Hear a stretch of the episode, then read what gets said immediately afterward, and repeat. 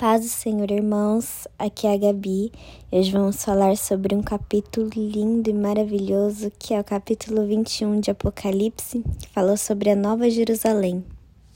É um capítulo que acredito que traz muita esperança para todos os que creem, para todos os cristãos é, porque fala sobre a promessa que o Senhor Jesus nos deixou, a promessa de vida eterna e sobre o lugar que ele disse que prepararia para nós até que nós fôssemos morar com ele.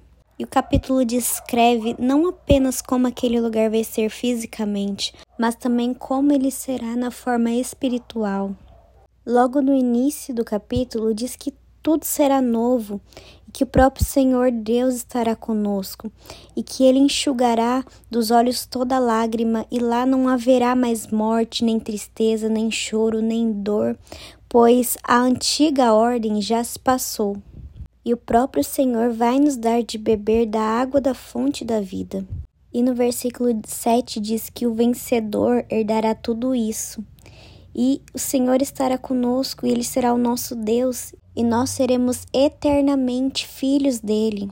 Mas atenção, a palavra é clara quando ela diz que os covardes, os incrédulos, depravados, assassinos, os que cometem imoralidade sexual, os que praticam feitiçaria, os idólatras e os mentirosos, esses não herdarão esse lugar, mas estará preparado para eles um lago de fogo que arde com enxofre.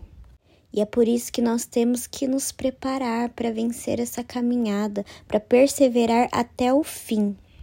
E no decorrer do capítulo, João também escreve como aquela cidade será fisicamente, diz que ela terá muitas pedras preciosas e terá um chão de ouro, mas nada disso é tão importante assim. Que o mais importante é a glória de Deus que estará sobre aquele lugar. A palavra diz que naquele lugar nem mesmo haverá noite, e que não vai precisar nem de sol, nem de lua, porque a glória de Deus vai iluminar todo aquele lugar e o Cordeiro será a candeia.